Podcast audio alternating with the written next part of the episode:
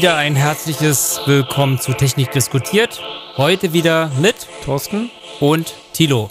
Ein bisschen dunkel die Jahreszeit zur Stromerzeugung, oder? Ja, also ein bisschen traurig, ne? Also da kriegst du ja gerade noch nicht mal mehr den Hausstrom mit hin. Nach einer dunklen Phase kommt auch wieder ein Lichtblick. Aber erst nach mehreren Monaten. Tal der Tränen, so nennt man das, glaube ich, ne? Das Ganze. Da, muss, da müssen wir jetzt durch irgendwie.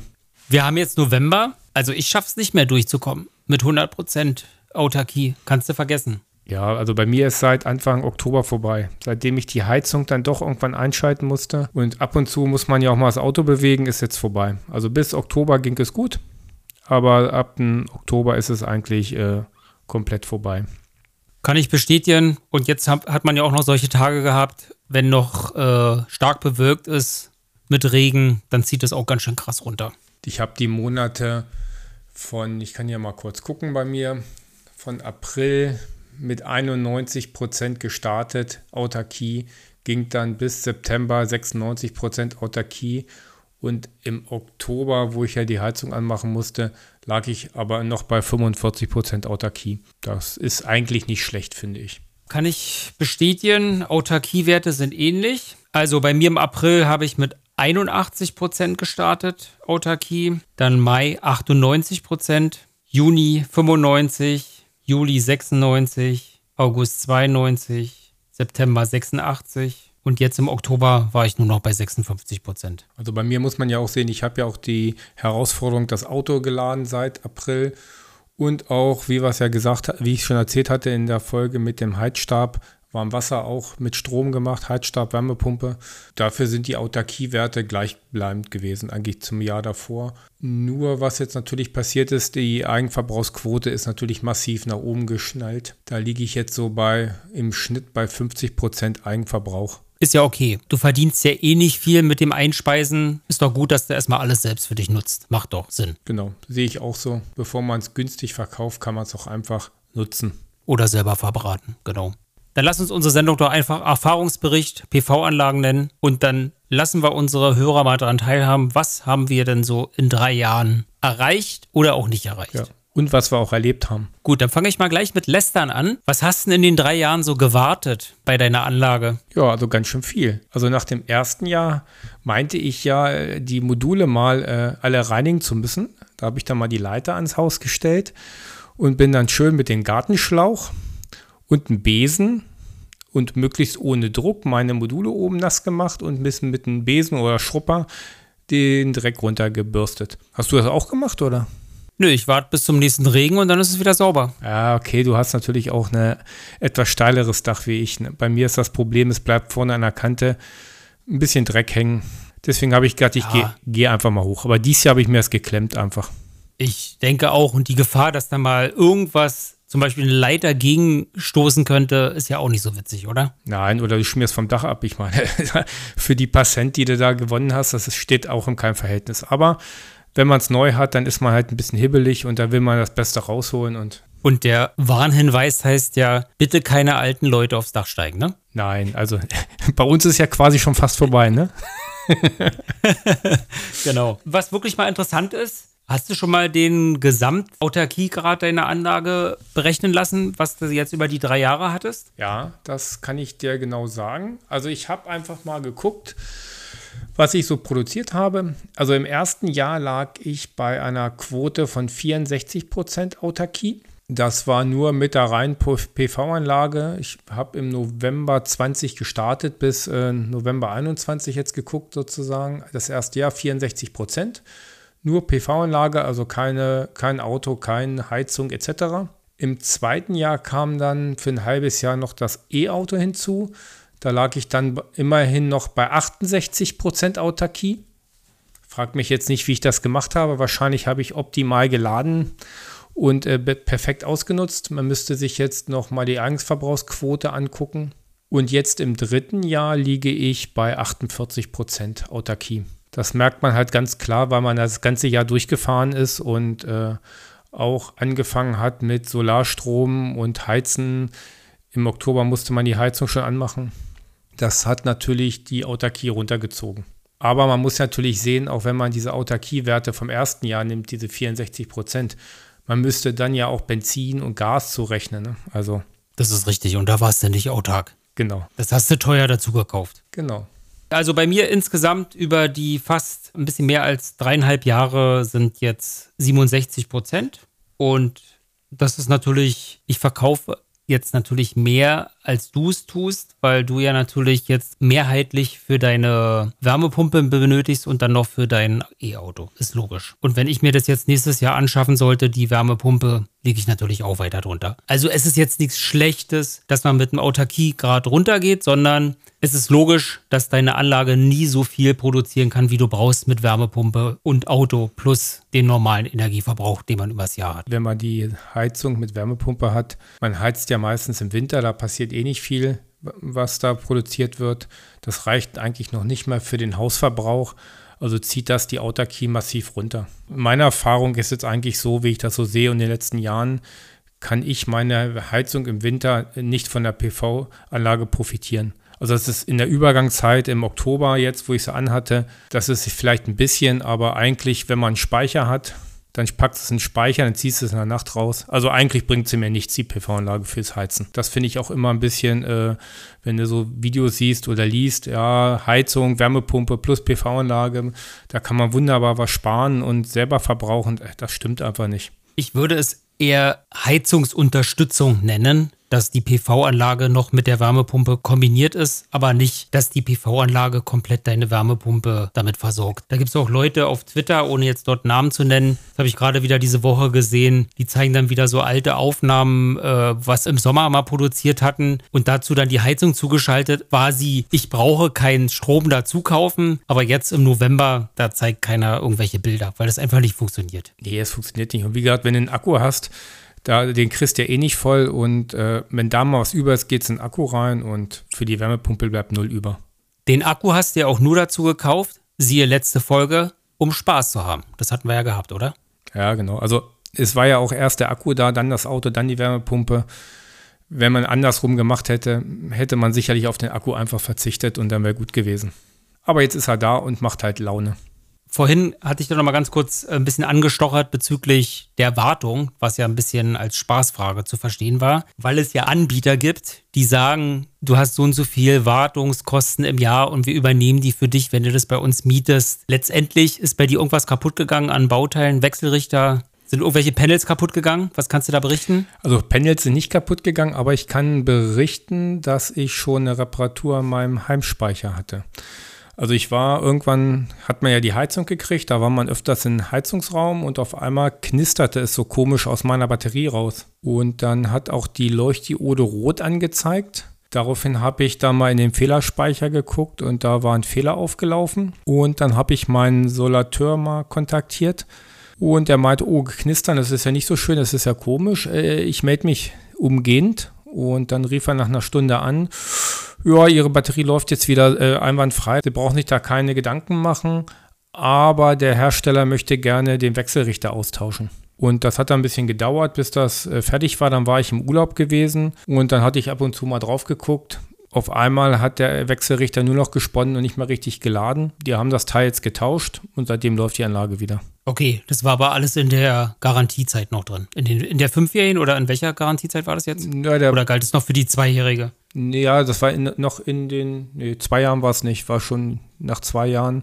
Aber der Speicher hat ja zehn Jahre Garantie, wenn er immer online ist. Und damit, es war gar keine Diskussion. Also die haben es ausgetauscht, eingebaut und gut ist. Ist doch super. Also ohne Kosten Wartung gehabt. Genau, ohne Kosten repariert und dann ist gut. Was merkt man eigentlich daran, dass für den Fall, falls jetzt ein Zuhörer mieten sollte und das für ihn das ausschlagende Argument war, ich miete, weil man mir die Wartungskosten übernimmt, letztendlich diese Miethaie, Vermieterfirmen nehmen auch nur die Gewährleistung der Batteriehersteller oder Wechselrichter in Anspruch und zahlen auch nichts dafür. Die geben einfach die Garantie weiter, die eh da ist. Also ich meine, keiner schenkt ja was. Ne? Das Geschäftsmodell beruht darauf, Gewinne zu machen und nicht äh, den Endkunden eine Anlage äh, für möglichst wenig Geld zur Verfügung zu stellen und äh, alles zu verschenken. Also es ist ja auch ein Lockmittel unter den Herstellern, ähnlich wie bei Autos, dass man sagt, ich gebe dir statt zwei Jahre Gewährleistung sogar fünf Jahre Gewährleistung bei den Autos, was man heutzutage schon bekommt. Und dadurch ist natürlich so ein Verkaufsargument, sich für dieses Produkt zu entscheiden, schon mal eher gefällt, als wenn man vielleicht nur für ein Produkt zwei Jahre Garantie bekommt.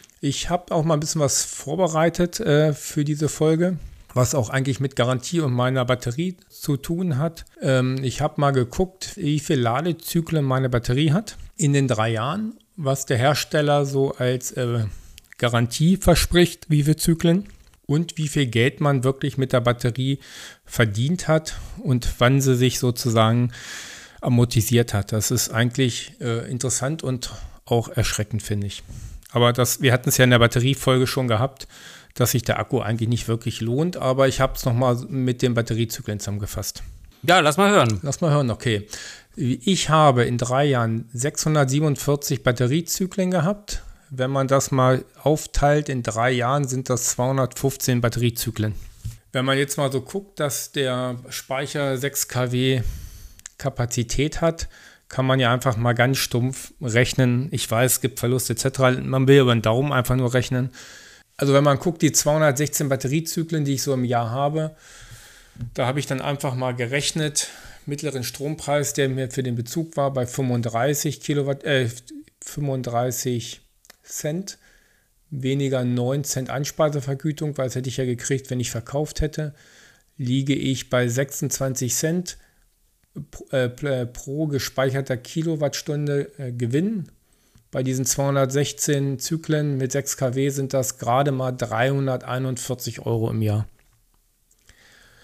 Und wenn ich mir jetzt angucke, was so eine Batterie kostet, wenn man sich jetzt nochmal kaufen würde, liegt die irgendwie bei 6000 Euro. Also da habe ich einfach mal 18 Jahre Amortisationszeit für meine Batterie. Also es ist eigentlich grauenvoll. Äh, der, der Schnitt wird ähnlich sein. Ich habe jetzt in den knapp drei Jahren 841 Batteriezyklen so, und wenn wir die jetzt durch drei teilen, so irgendwas 280 Zyklen im Jahr mit Vollaufladen wird ähnlich liegen. Ich habe es jetzt nicht ausgerechnet. Ja. Und wir hatten ja im Garantien auch nochmal gesagt, äh, da hatte ich geguckt, zehn Jahre hat mein Akku Garantie, wenn er immer im Internet verbunden ist. Und da sagen sie maximal 4000 Zyklen. So 216 habe ich im Jahr. Zehn Jahre wären bei mir etwas über 2000 Zyklen. Also sollte man die zehn Jahre locker hinkommen mit der Batterie. Ja. Wird man gerade so schaffen, genau. Naja, gerade so nicht. Du hast noch, die geben ja noch 4000 Zyklen halt, ne? Aber du hast ja bei der Batterie auch die Alterung über die Jahre halt, ne? Und nicht nur die Zyklenalterung. Na, was mir noch aufgefallen ist, trotz der Anschaffung der PV-Anlage habe ich mich auch am Riemen gerissen und habe sogar den Eigenverbrauch noch sehr stark senken können. Also im Schnitt jedes Jahr um mindestens 400 Kilowattstunden noch. Deinen normalen Stromverbrauch? Ja. Echt? Naja, das ist bei mir jetzt nicht so eingetreten. Ich lebe da eigentlich, seitdem ich eine PV-Anlage habe, auf großem Fuß mit Strom. Wenn man ihn selber hat, im Winter muss man halt sehen, wo man bleibt. Aber das ist ja eine ganz positive Sache. Aber wenn ich jetzt bei mir sehe, der Strom Bezugs- äh, oder der gesamte Stromverbrauch ist schon drastisch gestiegen. Ne? Alleine im, im einen Jahr im Auto habe ich irgendwie 1500 Kilowattstunden reingeladen. Die müssen halt irgendwo herkommen. Ne? Dafür gibt es ja kein Benzin und. Ja, aber du hattest ja auch in unserer Autofolge ausgerechnet, was auch logisch ist, die Unterhaltskosten sind trotzdem noch günstiger bei dem Auto. Also das, was willst du denn jetzt? Ja. Du sparst trotzdem noch. Ja, also wenn du die, auch die Betriebskosten sind beim E-Auto wesentlich positiver wie beim anderen Auto. Und wir haben ja auch festgestellt, ein Auto ist nicht da, zum Geld zu verdienen. Ne? Also höchstens Taxiunternehmer oder Kurier oder sonst wer halt, ne? Also ich nicht, verdiene kein Geld damit. Quasi ein Akku bloß auf Rädern für Spaß haben. Genau. Ein Spaßakku auf Rädern. Für doppelt Spaß. Richtig. Also hast du einmal Spaß bei dir im Keller und einmal Spaß bei dir in der Garage. Ja, genau sozusagen. Ja.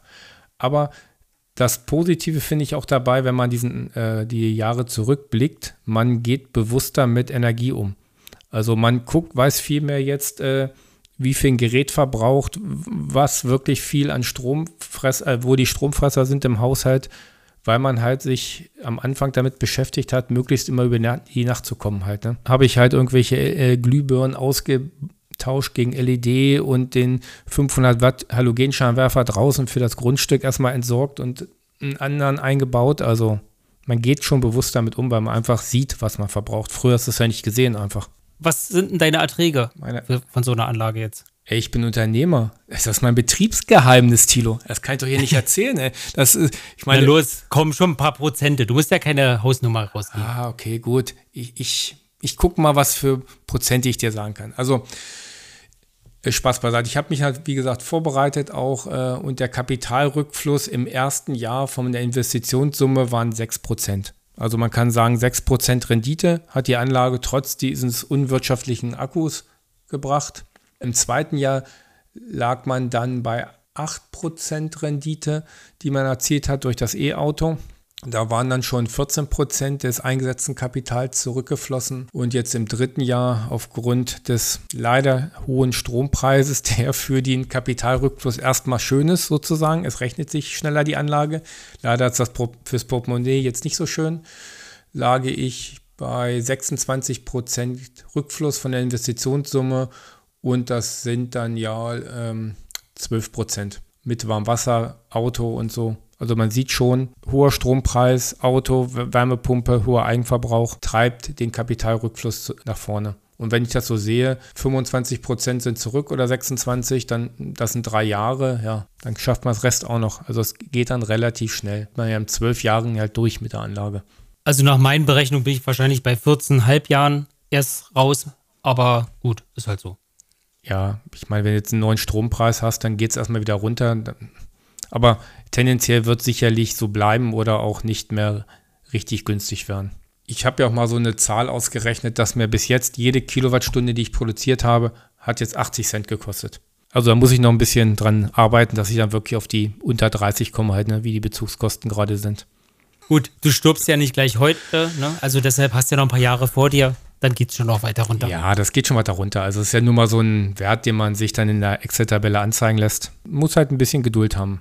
Was ich jetzt gut fand, dass wir beide das noch zu einem Zeitpunkt gemacht hatten, wo der Hype noch nicht so da war. Das kam ja erst so Mitte der Corona-Zeit, Ende der Corona-Zeit und dann natürlich noch mit der Ukraine-Krise oder Energiekrise, äh, was unsere Zuhörer ja auch in den vorigen Sendungen hören konnten, dass die Anlagenpreise ja teilweise bis zu 29 Prozent teurer sind im Vergleich vor drei Jahren. Ja, also das macht die Betrachtung ein bisschen anders halt. Ne? Also da geht die Amortisationszeit sicherlich äh, nach oben hoch. Obwohl man jetzt natürlich schon wieder liest, dass der ganze Markt total mit Modulen übersät ist. Ne? Der China-Mann produziert halt sehr billig und hat ja auch gerade gelesen, die bauen immer noch mehr Werke für Solarmodule. Also Ich meine, ist ja nicht schlecht für die Energiewende weltweit, kurbelt das ja schnell was an und dadurch nutzen die Leute das ja auch. Und momentan ist die PV-Technik halt das günstigste Produktionskonzept, was es gibt, mit 6 Cent oder 1, 2 Cent für ganz große Anlagen, die mehrere ja, Felder be belegen. Ja, leider ist nur dann, äh, wenn man halt äh, den Markt übersättigt mit Billigmodulen aus äh, Fernost, dass dann irgendwann die heimische Industrie die ganz die Grätsche macht und dann bist du halt abhängig wie von Masken oder sonst was halt wieder, ne? Und Gut, der, der Staat hätte ja Einfuhrzölle erhöhen können, hat er auch nicht gemacht. ja, ist Diskussion halt, ne? Müssen, Andere Länder machen es ja auch, wie Amerika. ja, jetzt müssen wir gucken, wo es hingeht. Aber ich meine, mittlerweile sind ja diese ganzen Balkonkraftwerke, Module, da, da, da gehst du ja äh, zum Supermarkt hin, da kannst du dir das online bestellen oder gehst im Baumarkt und dann nimmst du einfach zwei Module mit, also und steckst du ja rein, ne? Also Im Baumarkt sind die aufgeständert auf irgendeiner Holzkonstruktion gleich am Eingang. zack, im Wagen rein mit nach Hause und dran damit. Also ich möchte, und wenn man auch sieht, äh, wie die Module halt auch ähm, gewachsen sind in dem Ort. Ne? Du siehst überall Garagen, an der Hauswand. Aber über Geschmack kann man sich ja streiten. Ja, manchmal muss man auch sagen, äh, es sieht einfach scheiße aus. Aber es ist schön, wie Leute dann auch so noch nachrichten und sich da irgendwelche Konstruktionen bauen, um dann mit dem Sonnenstand hinterherzufahren. Also die Leute lassen sich was einfallen. Da sind schon Ideen da und sie beschäftigen sich mit und das ist ja schon mal eine super Sache, finde ich. Was habe ich letztens gesehen auf einer Terrasse, da hat sich das jemand auf dem Fahrgestell gebaut, dass er das der Sonne nachfährt händisch. Oder dann halt dieser berühmte Terrassentisch, der dann die Glasplatte als PV-Modul hat. Gute Idee. Also speziell auch, wenn man irgendwo eine Mietwohnung hat und nicht so viel Stellfläche auf dem Dach hat. Da sagt man so schön, Kleinvieh macht auch Mist. Ne? Apropos Kleinvieh macht auch Mist. Ich sage dir mal was jetzt. Und zwar habe ich ja mal vor einem Jahr eine Anlage in der Nähe von Nürnberg aufgebaut. Da will ich dir mal den Jahresertrag dieser Balkonkraftanlage nennen? Ja, dann hau mal raus mit den Zahlen. Was denkst du? Also 600 Watt. 600 Watt. Dann sagt man doch 600 Kilowattstunden, würde ich mal so schätzen. 685 Kilowattstunden. Okay, das ist schon. Nürnberg liegt ja schon relativ südlich. Was heißt relativ? Liegt südlich. Und äh, der Sonnenstand ist halt dort sehr gut. Ja, jetzt Einwandfrei im Vergleich jetzt zu Berlin. Also, was man hier bei dem Beispiel schön sehen kann: Nürnberg mit seinen 685 Kilowattstunden Erzeugung mit dem Balkonkraftwerk und hier in Berlin mit einer Balkonkraftanlage, die nur 551 Kilowattstunden erzeugt hat im Jahr. Alles Südausrichtung. ja, ist schon ziemlich gut. Also kann man schon mal fast Pi mal Daumen sagen, installierte Leistung Watt entspricht auch der Jahresleistung Kilowattstunden. Ja, also über den Daumen kann man das sagen. Wenn man das nicht all- alles komplett falsch macht oder eins Ost, eins West macht, also Modul, passt das schon ungefähr. Wobei man natürlich immer noch sagen muss, äh, ob du alles selber verbraucht hast oder nicht, das steht erstmal in den Sternen halt, ne? Das kann natürlich zum falschen Zeitpunkt dann produziert haben, wenn du nicht gebraucht hast. Das ist richtig. Genau. D dazu ha- haben wir auch Post gekriegt, Thilo. Zu so einer Echt? Frage, ja. Hat eine Frage und er macht sich Gedanken. Also ich lese mal so ein bisschen vor, was er geschrieben hat. So, er lebt in einem Zweifamilienhaus und er hat eine gemeinsame PV-Anlage auf dem Dach mit seinen Eltern. Und jetzt stellt er sich die Frage, äh, was muss er seinen Eltern in Rechnung stellen oder nicht? Und ja, dabei möchte er natürlich den Nachtbezug trennen und den Tagesbezug trennen. Äh, wie er das jetzt nun machen soll, weil es kommt ja PV-Strom vom Dach plus Netzstrom und er hat jetzt einen Zähler eingebaut bei seinen Eltern, der den Gesamtstrom zählt, also was von der PV-Anlage kommt und vom Netz. Das ist eine gute Frage, oder?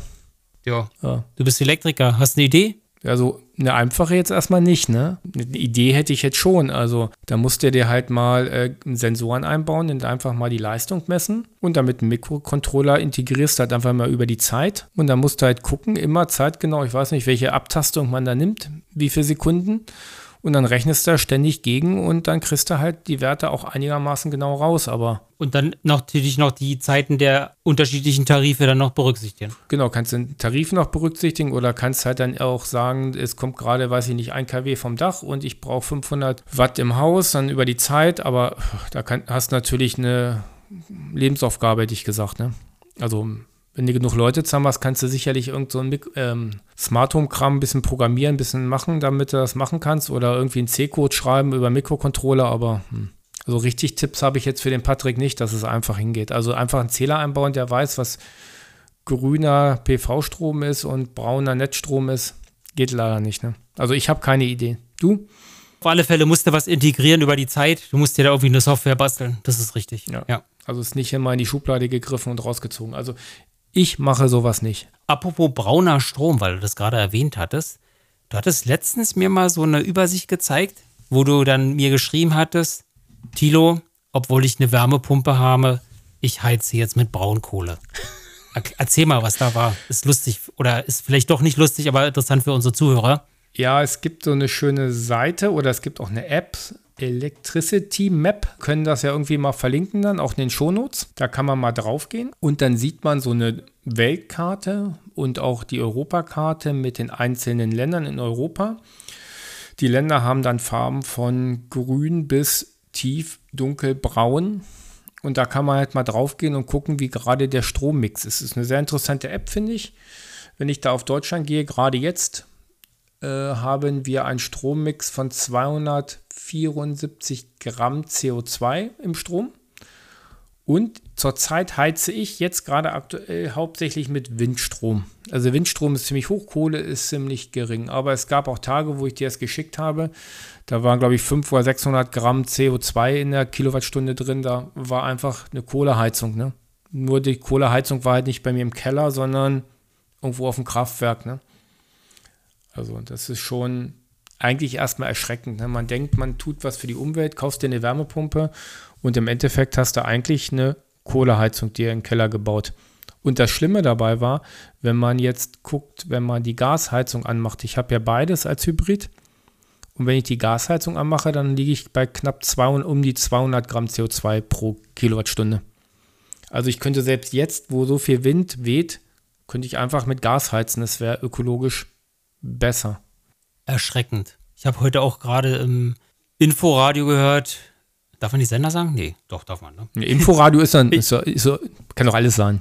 Also ich habe heute im Inforadio auch gehört, dass wir ja eh schon dieses 1,5 Grad Ziel eh verpeilt haben, das nicht mehr einhalten können und dass sogar unser CO2-Verbrauch noch weiter nach oben steigt. Also ich bin echt am Zweifeln, dass alleine Europa das irgendwie gerade biegen kann, unser Weltklima. Ich glaube, wir müssen eine ganz andere Denke ansetzen, dass wir auch Importe verbieten müssten, dass eben nichts mehr aus anderen Ländern herkommt, wo klassisch mit Braunkohle oder Öl irgendwas produziert wird. Meine persönliche Einstellung, nicht Einstellung ist, äh, sagen wir mal, wenn man so guckt, wie es halt so abgeht, kannst du eigentlich sagen, gib auf. Klimaschutz kannst du dir eigentlich klemmen, weil wir werden die Welt eh nicht rocken. Wenn du überlegst, wenn ich jetzt Gas einspare und Öl einspare durch mein E-Auto, fördern die jetzt weniger, die Länder? Also das ist schon erschreckend. Es wird ja nicht weniger gefördert und Deutschland hat ja das Problem auch, ich meine, wir haben gar keine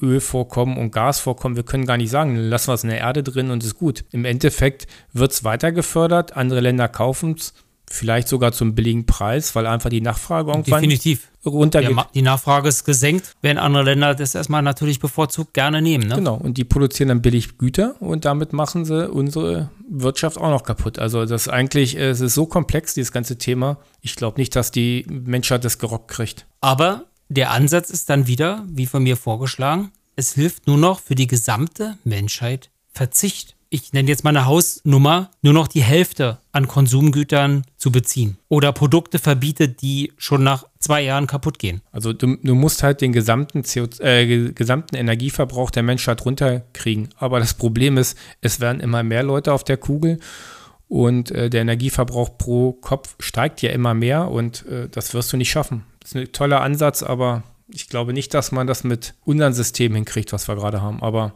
das ist jetzt vielleicht auch ein bisschen pessimistisch gesehen, aber das glaube ich nicht. Wir haben ja beide Kollegen aus Spanien. Die haben ja auch wieder gerade berichtet. Jetzt hat es gerade wieder seit längerem mal geregnet dort. Und die haben echt zu tun und zu knapsen, wie man da noch zukünftig Gemüse anbaut und und und und alles durch diese scheiß Erderwärmung. Ja, ja, ich meine, ich will das ja gar nicht anzweifeln, die Erderwärmung, aber ich glaube nicht, dass wir es hinkriegen. Also klar, die Auswirkungen merkt man. Ne? Ich meine, guck in Harz, äh, wenn ich da hinfahre, kann ich heulen, da sind ja gar keine Fichten mehr. Das ist alles braun, trocken. Da wird ja dann aber so ein Klimaleugner sagen, das sind ja die Käfer gewesen und nicht das Klima. Stimmt, das waren die Käfer, ja, da hat er recht eigentlich. Aber gut, warum sind denn die Käfer da und warum gehen denn die Käfer äh, an die Bäume dran? Ne? Das äh, ist halt ein anderer Grund dann. So, Resümee. Wir haben eigentlich nur einen kleinen Beitrag für die Lage der Nation geleistet, oder? Ja, das, was wir eingespart haben, hat jetzt irgendein anderer verheizt halt, ne? Wahrscheinlich. Das ist eigentlich das Traurige dabei. Aber, hätte gesagt, äh, für Europa ist diese ganze Ökostromgeschichte ganz gut. Da macht man sich ein bisschen unabhängig und man ist nicht so anfällig gegen irgendwelche globalen Krisen oder Auswirkungen von irgendwas. Ich meine, ich sehe es jetzt bei mir, man fährt an der Tanksäule vorbei, ja, och, ist ja ein bisschen teurer geworden. Das interessiert dann erstmal gar nicht, weil der Strompreis, den hat man halt abgeschlossen für eine gewisse Zeit und da kann man halt ganz einfach entspannt laden. Fazit von mir, vielleicht auch von dir, die drei Jahre haben sich trotzdem gelohnt. Es ist ein kleiner Beitrag für die Energiewende, aber macht uns zumindest schon mal ein bisschen unabhängiger. Es ist nicht negativ, es macht Spaß und ich bereue es nicht, die Entscheidung. Was jetzt eigentlich noch fehlt, ist, dass der Staat sich noch mehr beteiligt, dass er zumindest diese Grundlasten auch noch durch ökologische Energieformen bereitstellt. Das wäre jetzt eigentlich noch mein Wunsch. Ja, ich meine, man sieht es ja mit den ganzen PV-Anlagen, wenn man Eigentum hat, wenn man die Möglichkeit hat, vielleicht als Mieter, da hatten wir ja auch Beispiele schon gemacht, einfach machen. Meistens rechnet sich schon, wenn man nicht zu viel für die Anlage bezahlt, da muss man halt gucken. Aber wenn man zum vernünftigen Preis die Technik kauft, lohnt es sich, man spart Geld, man tut was für die Umwelt und man bereut es nicht. Und jedes Modul mehr macht halt den Strommix von uns sauberer und irgendwann ho hoffe ich mal, kann ich dann auch mit meiner Heizung im Winter mit grünem Strom heizen.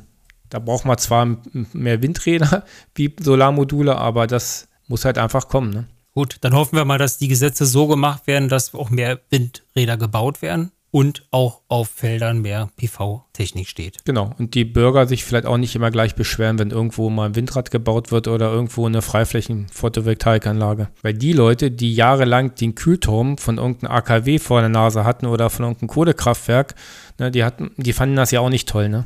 So trägt jede Zeit ihre Last. Genau. Wenn ich jetzt Fenster aufmache, kann ich schön die rot blinkenden Lampen sehen der neuen Windräder das hat mich immer früher gestört und dann so synchron alle angingen, dachte ich so, was für ein UFO ist da gelandet? Echt jetzt, das war so immer das mein erster ja. Eindruck, okay, ich bin jetzt in Niedersachsen. Ein Windrad in Deutschland dreht nur für die Beleuchtung, ne? Spaß beiseite. Fazit, machen. Nicht so lange überlegen, machen, günstigen Preis suchen und dann freuen. Und in drei Jahren seht ihr also, auch, es wird sich gerechnet haben. Bei der Balkonkraftanlage. Auch bei der. Dann können wir wieder ruhig schlafen, ne? Genau. Ich lege mich jetzt schön hin ganz beruhigt. Alles klar. Mach's gut. Gute Nacht. Ebenso gute Nacht. Bis dann. Tschüss.